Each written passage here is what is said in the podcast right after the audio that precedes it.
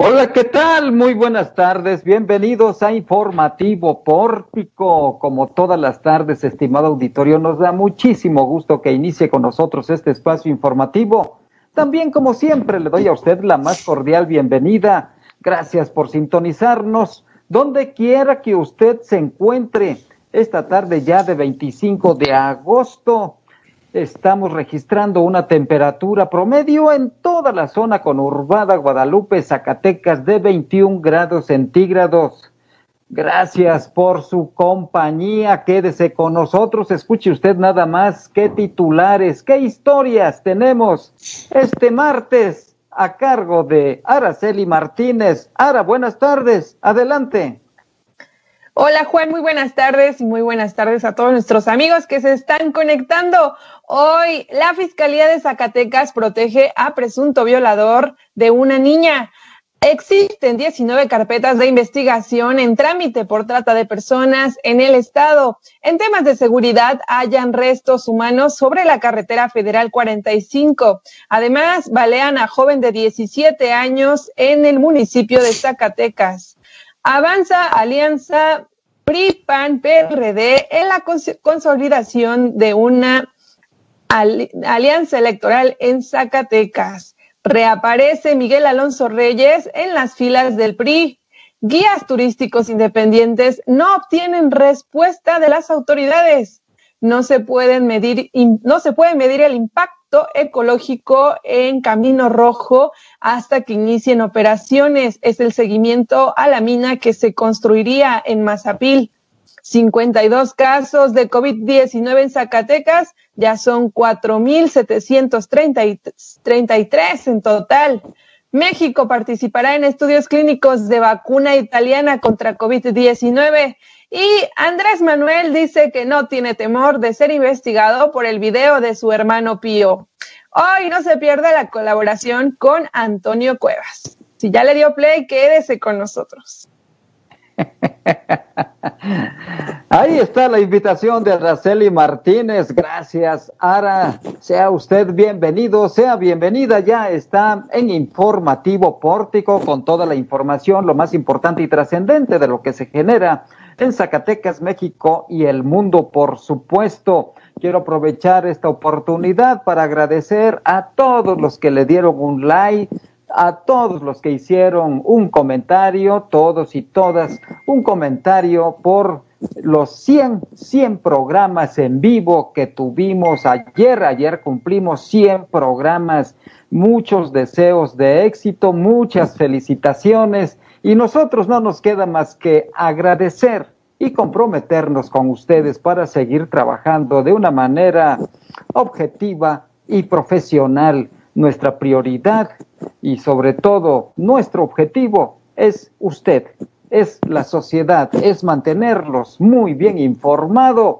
más allá de ideologías y de intereses políticos o económicos, que usted tenga la información dura de lo que realmente y verazmente sucede en Zacatecas, en México y en nuestro país. Vámonos a la información, porque este día un grupo de feministas hicieron una denuncia muy importante de mucho fondo. Están responsabilizando a la Fiscalía General de Justicia del Estado de Zacatecas de otorgar protección a un presunto violador. La información la tiene Landy Valle. Landy, buenas tardes.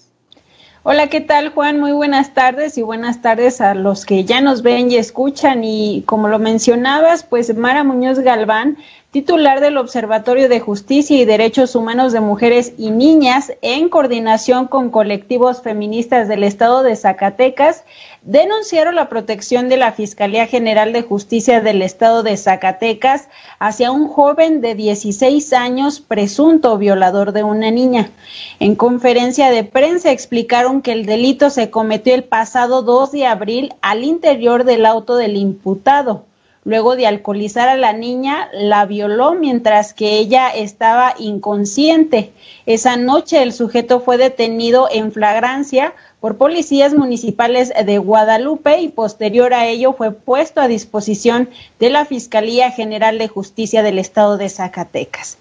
Denunciaron que el motivo de la protección es ante una farsa en la investigación en el delito de violación, favoreciéndolo con todas las pruebas para exculpar al delincuente.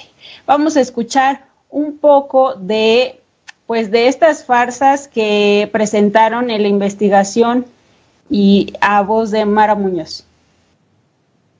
Y la gravedad es justo que el día jueves se va a llevar a cabo la audiencia de juicio oral en donde se dicta sentencia. Y van a ver ustedes la manipulación de las pruebas. Hoy resulta que un delito de violación cometido en flagrancia, el sujeto fue aprendido en flagrancia, por las investigaciones al teléfono que lo hicieron con el número de la madre y no con el número del violador, este violador no estuvo en el lugar de los hechos.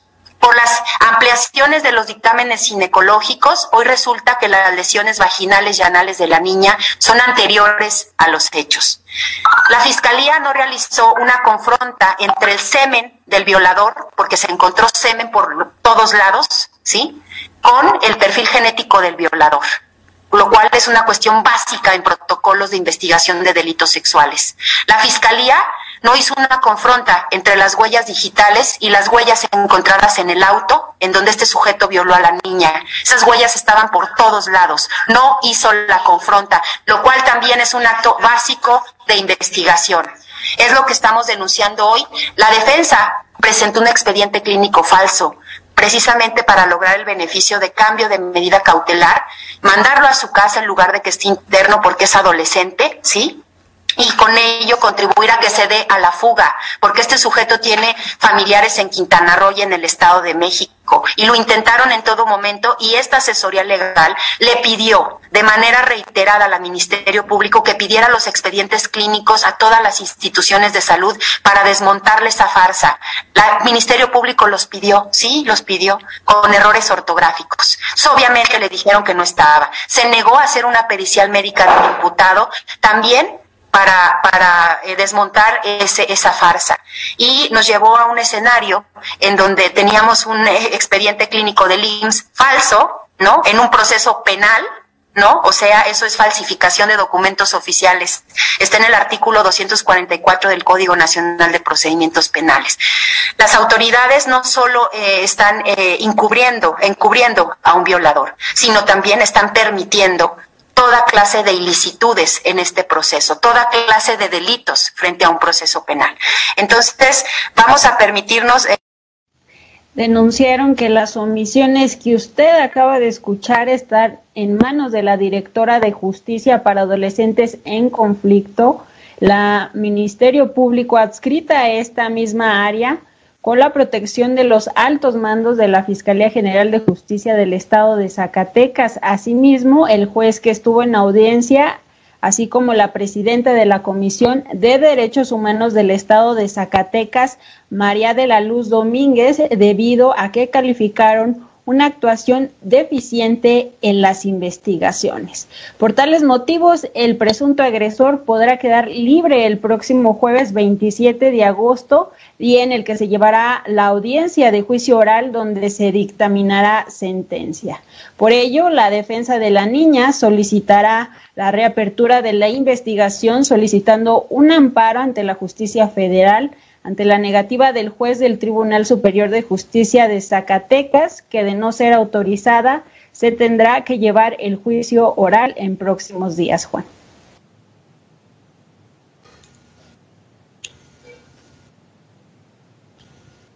De que no debe de existir protección, tráfico de influencia, amiguismo, intereses personales, políticos, ancestrales, familiares, etcétera. No debe de existir una pizca de influencia en la impartición de justicia. Y eso lo sabe muy bien el fiscal eh, Murillo y también el presidente del Tribunal Superior de Justicia, Arturo Nale García. Esperemos que ambos lo que esté en su escritorio, en su ámbito de facultades, procedan adecuadamente y no se proteja absolutamente a nadie, se aplique la ley y sobre todo en un delito en cual pero particularmente en un delito de esta naturaleza. Gracias, Landy. Voy a otro tema, voy a otro fenómeno también de la delincuencia organizada. Tiene que ver con la trata de personas. En muchas ocasiones escuchamos que hay trata de personas a nivel internacional y etcétera, etcétera. Y ocasionalmente sabemos algo de trata en nuestro país. Pero ¿qué sucede en Zacatecas? Pues Zacatecas no es ajeno a este fenómeno delictivo. Y Jesús, Jesús de Ávila tiene información al respecto. Jesús, buenas tardes, adelante. Buenas tardes, Juan, y buenas tardes a toda nuestra audiencia. Es que actualmente se encuentran en trámite 19 carpetas de investigación acumuladas en distintos años en contra de delitos aunados a la trata de personas. Esto lo declaró la fiscal especializada en delitos contra la trata de personas de la Fiscalía General de Justicia del Estado, Lorena Oropesa Muñoz. Dentro de estos, las mujeres y niñas son el sector más vulnerable ante los delitos de trata de personas. Escuchemos lo que dijo Lorena Oropesa en entrevista para Pórtico MX. Eh, tenemos uh, carpetas de investigación en trámite, tenemos uh, actualmente eh, 19 carpetas de investigación en trámite que eh, se acumulan entre diferentes años. Uh, y que eh, los, eh, como es conocido por todos, las víctimas de este delito mayoritariamente son mujeres y niñas, pero no quiere decir que los hombres no sufran de este tipo de violencia, eh, como la trata de personas. También tenemos carpetas de investigación por explotación laboral y tenemos eh, este carpetas por mendicidad, tenemos carpetas de otras modalidades como es la adopción ilegal, etcétera. Entonces, eh, la modalidad más recurrente ciertamente es la explotación sexual que la padecen mujeres y niñas, pero las otras modalidades también las tenemos presentes en el Principalmente los datos arrojan que los delitos que se persiguen en el Estado son la explotación sexual, de las cuales son víctimas mujeres y niñas, después explotación laboral, mendicidad y adopción ilegal, estos últimos donde también se ven afectados niños y hombres, en el que pues bueno, ha habido casos en el que se ven adopción a niños sin un sustento jurídico y los hombres son mayormente victimarios de la, perdón, víctimas de la explotación laboral. Oropesa Muñoz señaló que actualmente solo se ha dictado sentencia en un caso de un sujeto que era perseguido por este crimen y recibió 13 años de cárcel. Sin embargo, se tienen órdenes de aprehensión vigentes en personas que son perseguidas por algún delito ligado a la trata en los municipios donde principalmente se realizan estas denuncias son Zacatecas, Guadalupe, Trancoso, Fresnillo, Jalpa, Río Grande, Villanueva, Tabasco y Valparaíso. Principalmente señaló que las redes sociales últimamente ha sido uno de los focos en donde los criminales van y, y pues señalan a sus víctimas principalmente por estos canales, Juan. Eh, eso es muy importante lo que acabas de comentar. Hay que tener mucho cuidado con nuestras redes sociales personales. Muchas personas tienen muy abierto su red social, su plataforma y suben todo, todo absolutamente lo que comen, lo, cómo se divierten, sus propiedades, sus amigos, sus familias, absolutamente todo en la red social y pueden ser víctimas de una estafa de una suplantación de personalidad o bien de este delito de trata. Jesús, qué buen apunte haces.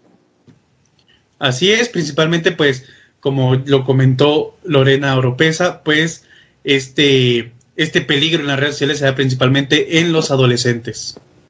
Sí, gracias Jesús.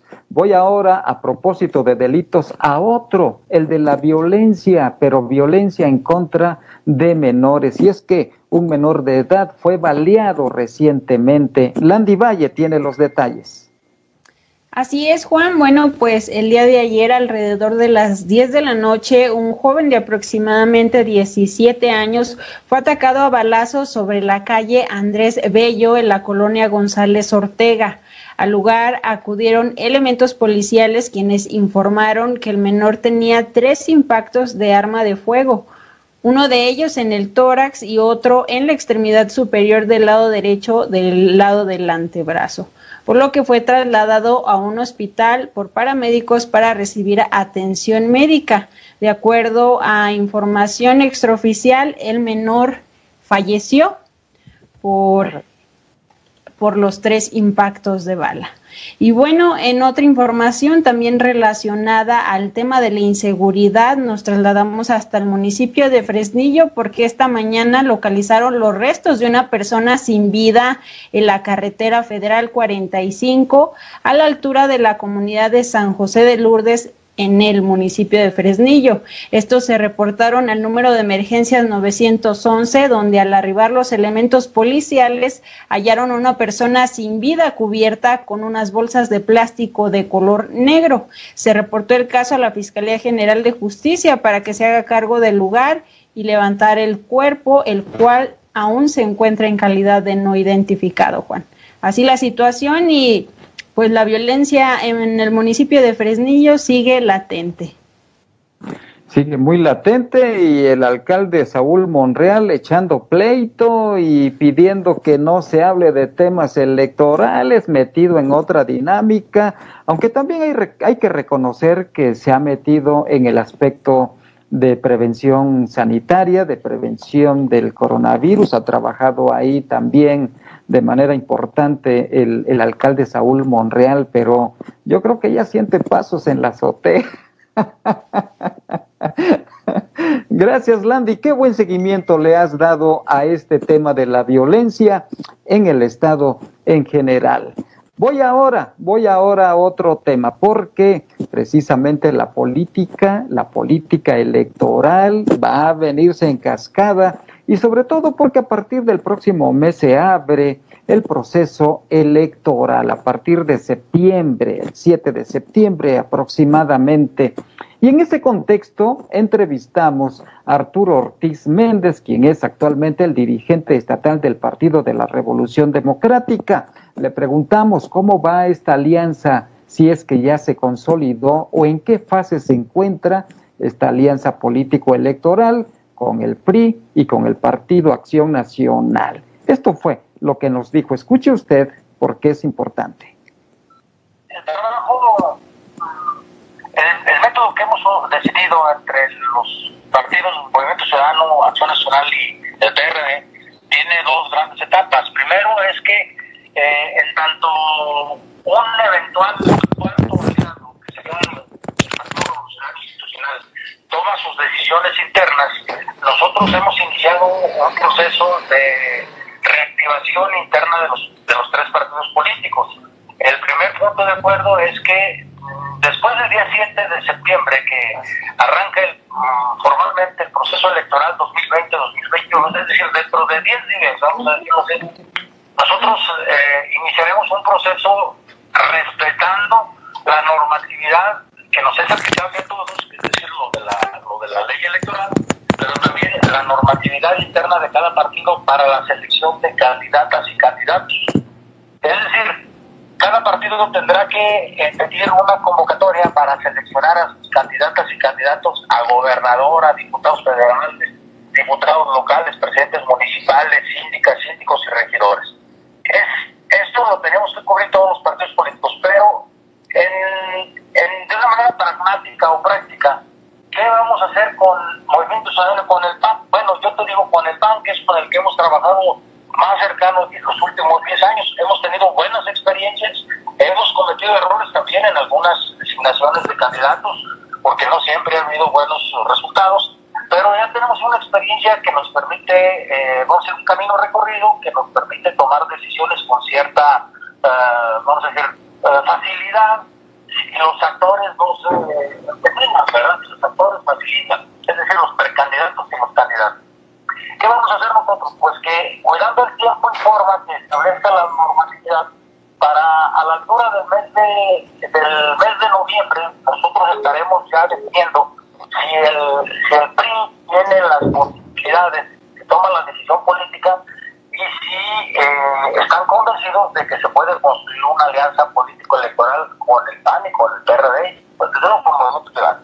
Pero ¿por qué, ¿por qué te lo planteo así? Porque si el PRI dice que no, o si al final de cuentas nosotros concluimos que no, el, PAN y el PRD tienen ya muy avanzado el camino, es decir, nosotros estaríamos construyendo solamente lo del PAN, lo del PRD y eventualmente lo del Movimiento Ciudadano.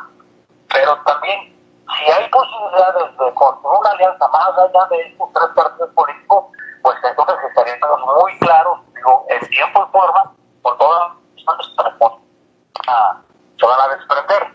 Pero ese es otro, otro... ¿Tú crees que se desprendan?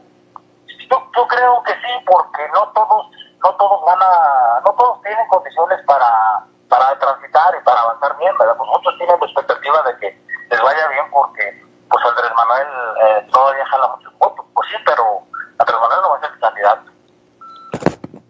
Ahí está parte de este proceso de alianza político-electoral de el Partido de, de, la Revolución Democrática, el Partido Acción Nacional, el Partido Revolucionario Institucional y Movimiento Ciudadano. Están esperando los tiempos de cada partido para consolidar. Y noviembre, noviembre será un mes muy importante para todos.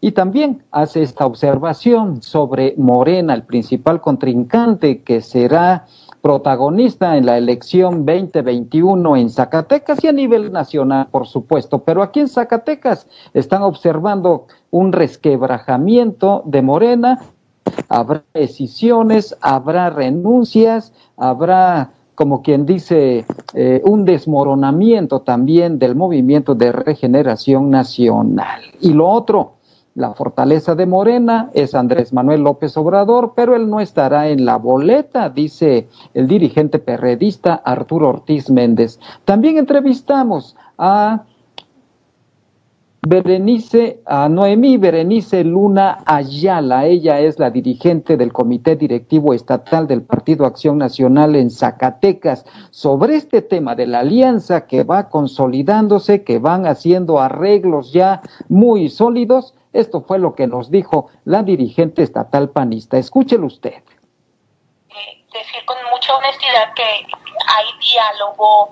con distintos partidos políticos. Primero con el PRD y con Movimiento Ciudadano nunca se ha dejado de tener pláticas formales, dado que al final del día cogobernamos 19 municipios en el estado y pues las alianzas no son meramente electorales, deben ser también para generar buenos gobiernos.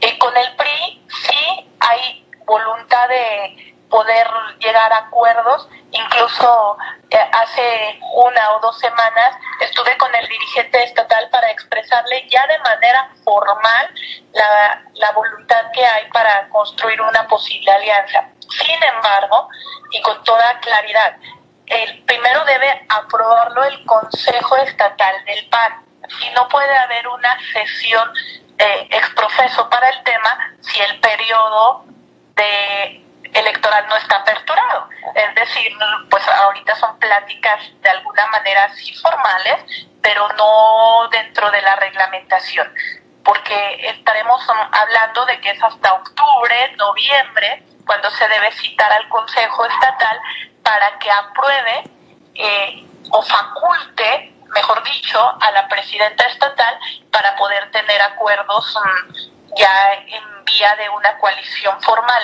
Sin embargo, también debe ser la Comisión Nacional la que ratifique el acuerdo del Consejo. Entonces, pues nos falta mucho todavía en el procedimiento estatutario.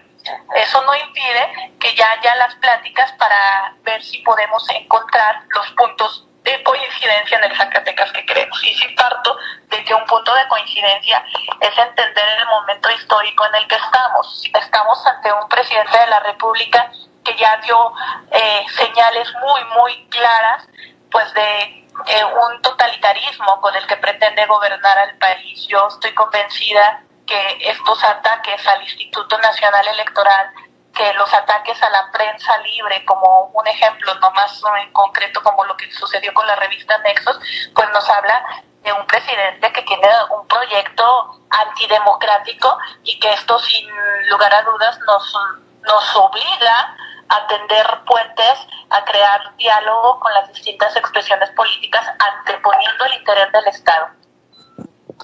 Ahí es en donde ella puntualiza sobre esta perspectiva de la forma de gobierno del presidente Andrés Manuel López Obrador. Lo está viendo con una tendencia autoritaria la dirigente estatal del Partido Acción Nacional. De ahí la importancia de conjuntar distintas fuerzas democráticas para poder contender electoralmente el próximo año. Pero también tocamos otro punto, precisamente cómo observa al movimiento de regeneración nacional Noemí Luna Ayala aquí en Zacatecas, en qué circunstancias, en qué condiciones se encuentra Morena Zacatecas. Y este es el análisis crítico que hace la dirigente panista. Escúchelo usted.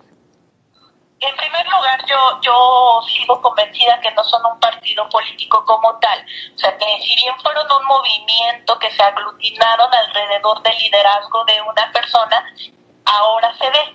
Ahora se ve porque ya cuando se constituyen como partido, pues no tienen rumbo, no tienen ruta, porque en primer lugar no tienen consistencia ideológica y eso hace que estén extremadamente fracturados. Por un lado, esos históricos de la izquierda que tienen bien definida su, su ideología, pero que ahora tienen choques, sin lugar a duda, pues con una familia que se quiere apoderar tanto del partido como del Estado. Y, y eso sin duda es una desventaja para Morena, pues reitero que no tienen una ruta. Los Monreal en concreto, los Monreal en concreto y que todo mundo, que todo mundo sabemos, pues, y, y que no tengo un tacho en decirlo, que tienen infinidad de cargos, o sea, podemos nombrar a todos y todos están en algún puesto de, de decisión y, eso pues es la, lamentable para, para el Estado. Yo, yo lo digo con mucho respeto porque aparte en lo personal le tengo aprecio a Saúl Monreal, en su momento fuimos diputados juntos y coincidimos en algunas cosas, pero las declaraciones que hace Saúl pues me parecen hasta irrisorias, pues, o sea, de eh, decir que hay un candidato que no se concentra en los temas de gobierno cuando vemos a un David Monreal que desde una posición privilegiada jamás le ha importado un proyecto realmente de nación, que se ha enfocado a una campaña electoral anticipada y con esto ilegal, pues. Pero sí creo que Morena tiene una desventaja enorme, que es no tener una ruta ideológica clara y que eso los hará tener enfrentamientos graves porque pues no son un, un, proyecto consolidado, a diferencia de Acción Nacional que, que unos van, otros vienen y las personas al final del día eh, pues podemos pasar, pero, pero hay una doctrina que sirve como brújula, como ruta clara, eh, con valores atemporales. Pues a diferencia de eso, Morena se concentró en el liderazgo de Andrés Manuel y con no tener a Andrés Manuel en las boletas, pues va a ser una deficiencia bastante grave. Ahí está parte de esta entrevista con la dirigente estatal del Partido Acción Nacional, Noemí Berenice Luna Ayala.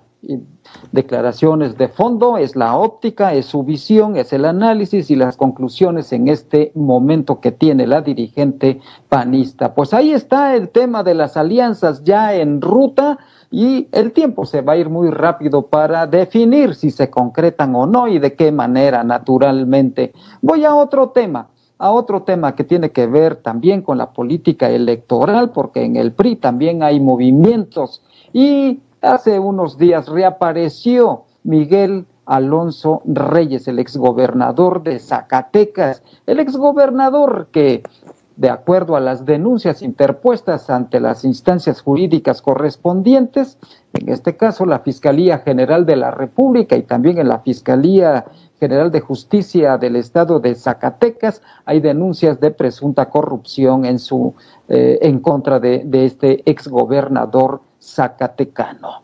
Pero reaparece políticamente en Zacatecas, donde tiene mucho control Miguel Alonso Reyes, Araceli Martínez tiene información. Eh, bueno, eh, Jesús de Ávila, corrijo, Jesús de Ávila tiene información al respecto. Jesús, adelante con este apunte. Como ya lo mencionas, Juan, pues reapareció el ex gobernador de Zacatecas, Miguel Alonso Reyes, quien aparentemente cuenta con una investigación en su contra por corrupción, tanto en la Fiscalía General de Zacatecas como en la Fiscalía General de la República, según, según datos de la senadora Soledad Luébano, que aquí mismo le hemos traído esta información, y es que el día de ayer reapareció en la toma de protesta del Consejo Político Estatal a dos semanas de iniciar este proceso. En este mismo en este mismo pues toma de protesta que se realizó vía Zoom estuvo presente al lado del del líder nacional del Partido Revolucionario Institucional Alejandro Alejandro Moreno. Cárdenas. Sí gracias. Alejandro Moreno Cárdenas, ahí estuvo presente el ex gobernador de Zacatecas, Alejandro, perdón, Miguel Alonso Reyes, y también estuvo presente el actual gobernador de Zacatecas, mi Alejandro Tello Cristerna, y el secretario del campo, Adolfo Bonilla Gómez, en, en pues este que es uno de los pasos que tiene el Partido Revolucionario Institucional para iniciar el proceso electoral para los comicios del 2021. Bueno, pues interesante las maniobras que se están haciendo al interior de este partido político.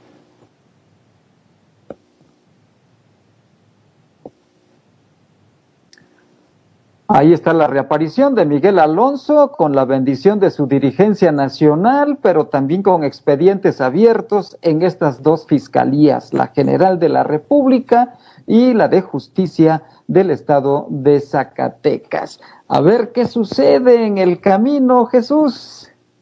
A ver qué sucede, pues también en esta toma de protesta el, el PRI dijo que está analizando estas posibles alianzas políticas. Las más sonadas son con el Partido Acción Nacional de cara a, estas elecciones del 2021 en el que pues ellos aseguran que tienen, tienen fuerza política para llevarse los, 51, los 58 ayuntamientos, las 30 diputaciones y la gubernatura del estado.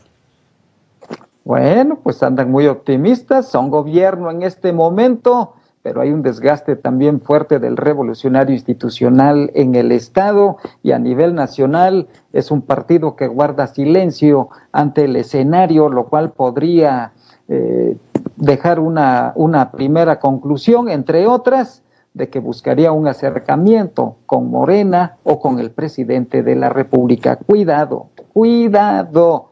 Así que ahí se va armando el tracatraca de la política. Jesús, gracias.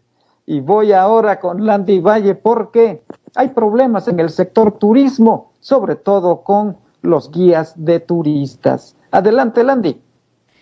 Bueno, eh, comentarles que ante la nula respuesta de las autoridades, los guías turísticas turísticos independientes se manifestaron nuevamente para exigir la reapertura de atractivos para volver a trabajar luego de seis meses de que estos se cerraran. Alberto Arguijo, uno de los afectados, mencionó que derivado de la manifestación que se realizó hace 18 días, tuvieron un acercamiento con el secretario de Turismo, Eduardo Yarto, donde le expusieron, le expusieron sus peticiones. Entre ellas es la, reapertura de atractivos turísticos, un apoyo económico, así como la implementación de cursos para su renovación como guías federales. Y esto fue lo que le respondió.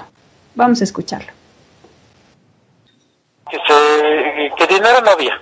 Y primeramente dice, dinero no hay aquí en la Secretaría. Digo, pero lo principal, digo, no es que fuéramos a pedir dinero, sino a tratar de que ellos intercedan para la reapertura de los de los atractivos. Pero él mencionó que se iba que iba a hacer gestión y por medio de otras instancias, me imagino que directamente al gobierno, eh, eh, que iba a gestar un apoyo económico. Pero pues te digo, no no no ha habido ese acercamiento nuevamente para decir, que su, su petición está en proceso. Ok. Bueno, ¿algo que te gustaría agregar? Pues eh, directamente eh, al señor gobernador eh, que voltee, voltee a vernos como gremio de guías de turistas, ya que somos prácticamente los, los ojos del, del turista y entonces sin ese apoyo por parte del gobierno, pues ahora sí que parece que, vamos a sucumbir y es el, gremio de, guías de turistas está completamente olvidado. Es decir, pedir ese, ese apoyo directamente de gobierno, ¿no? que, que voltee a vernos.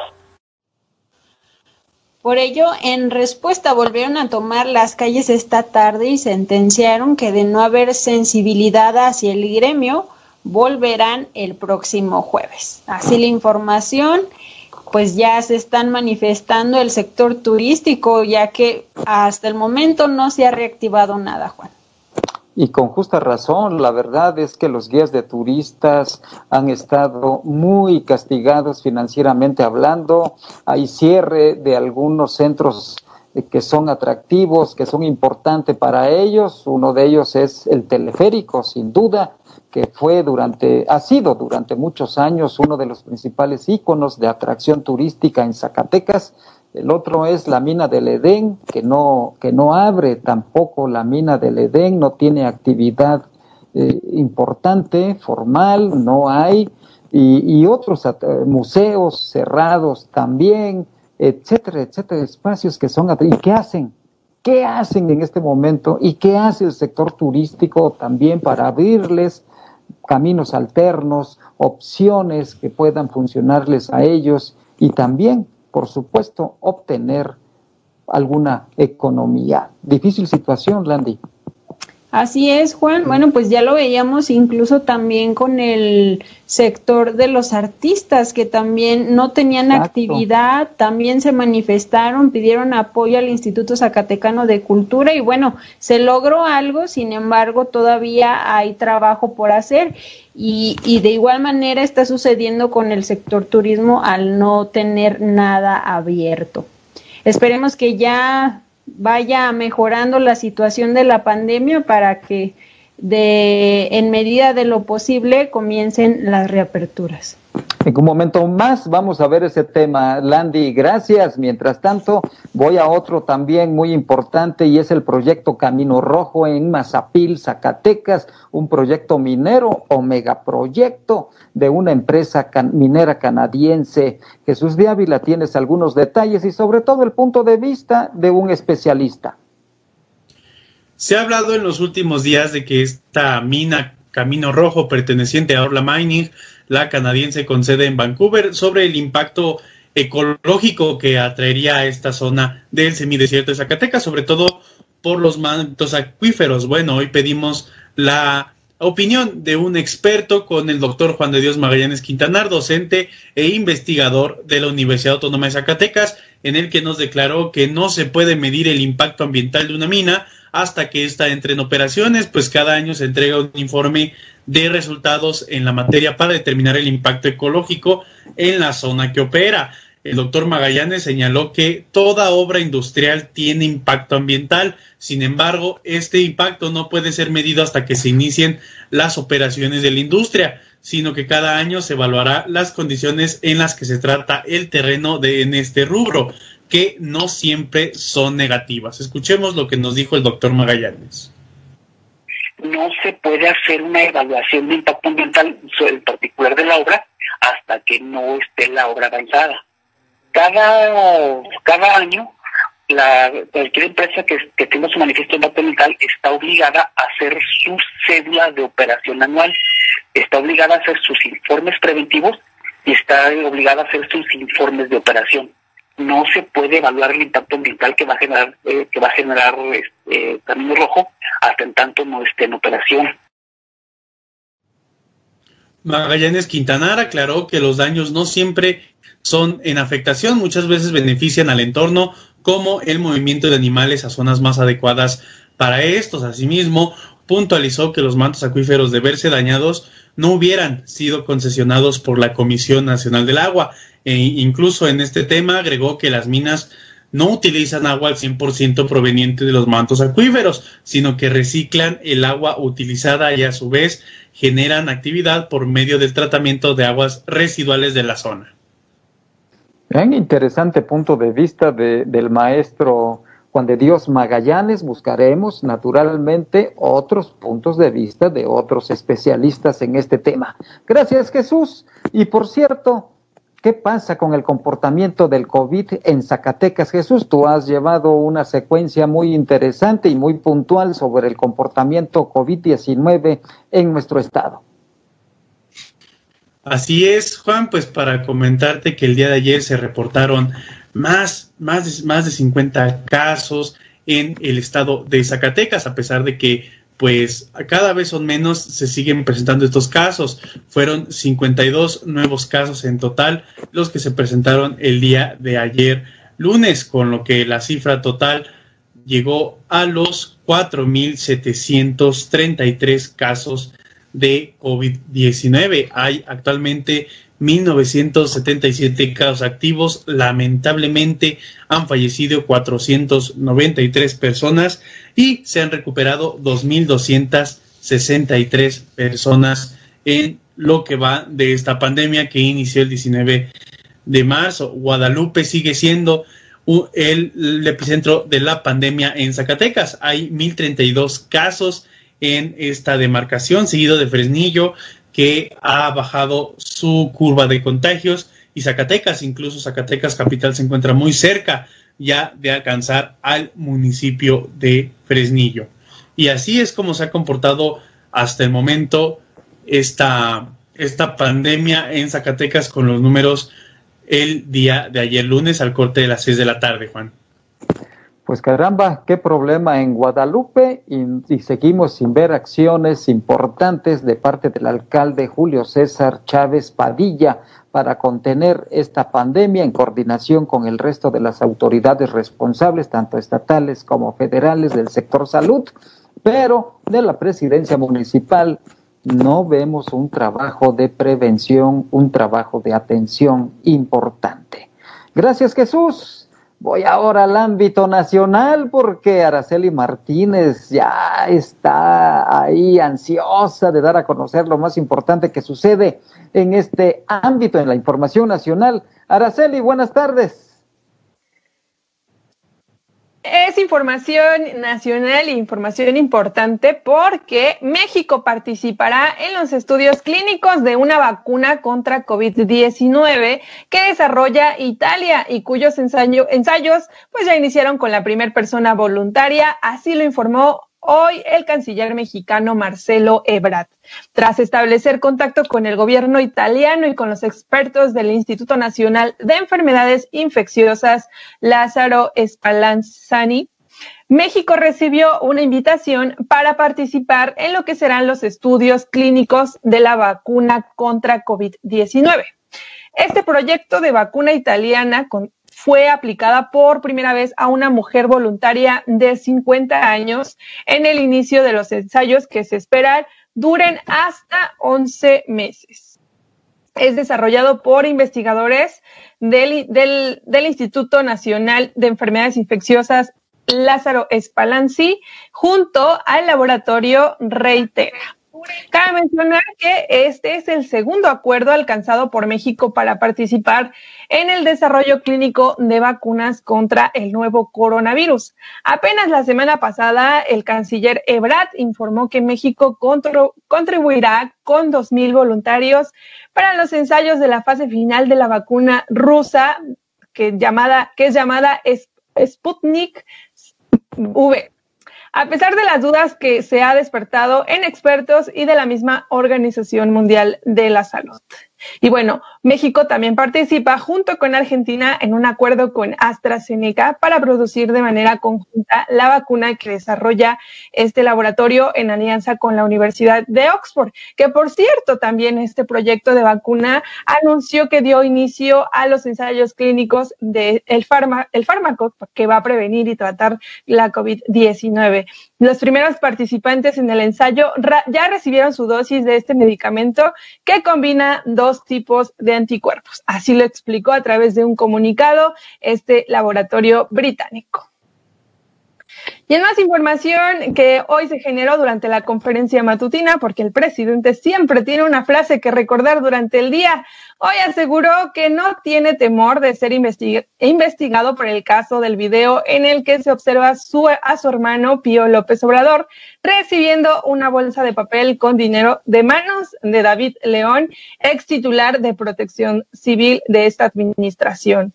En su conferencia de prensa en Palacio Nacional, el titular del Ejecutivo dijo que sus adversarios quisieron equiparar el video de su hermano con los que se revelaron en el caso del exdirector de Pemex, Emilio Lezoya, que es investigado por haber recibido sobornos de Odebrecht y la venta a sobreprecio de la planta de agronitrogenados. Esto fue lo que dijo. Siempre he hecho de mi vida pública una línea recta. Por eso no tengo ningún temor para ser eh, investigado. Y estoy dispuesto a declarar y a participar en todo lo que se me involucre este caso de mi hermano, claro que voy, si me este, convocan de la Fiscalía. Ya lo he dicho, no es la primera vez que voy a, a defenderme.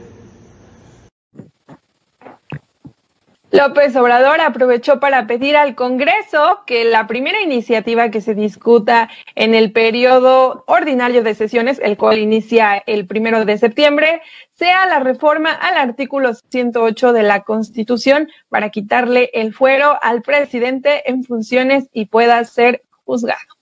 Pues ya lo veremos. Hasta aquí la información nacional. Juan, regreso contigo. Gracias, Araceli. Ya lo veremos, a ver qué pasa. Mientras tanto, muchas gracias a todos los que están conectados en este momento. Gracias por sus comentarios.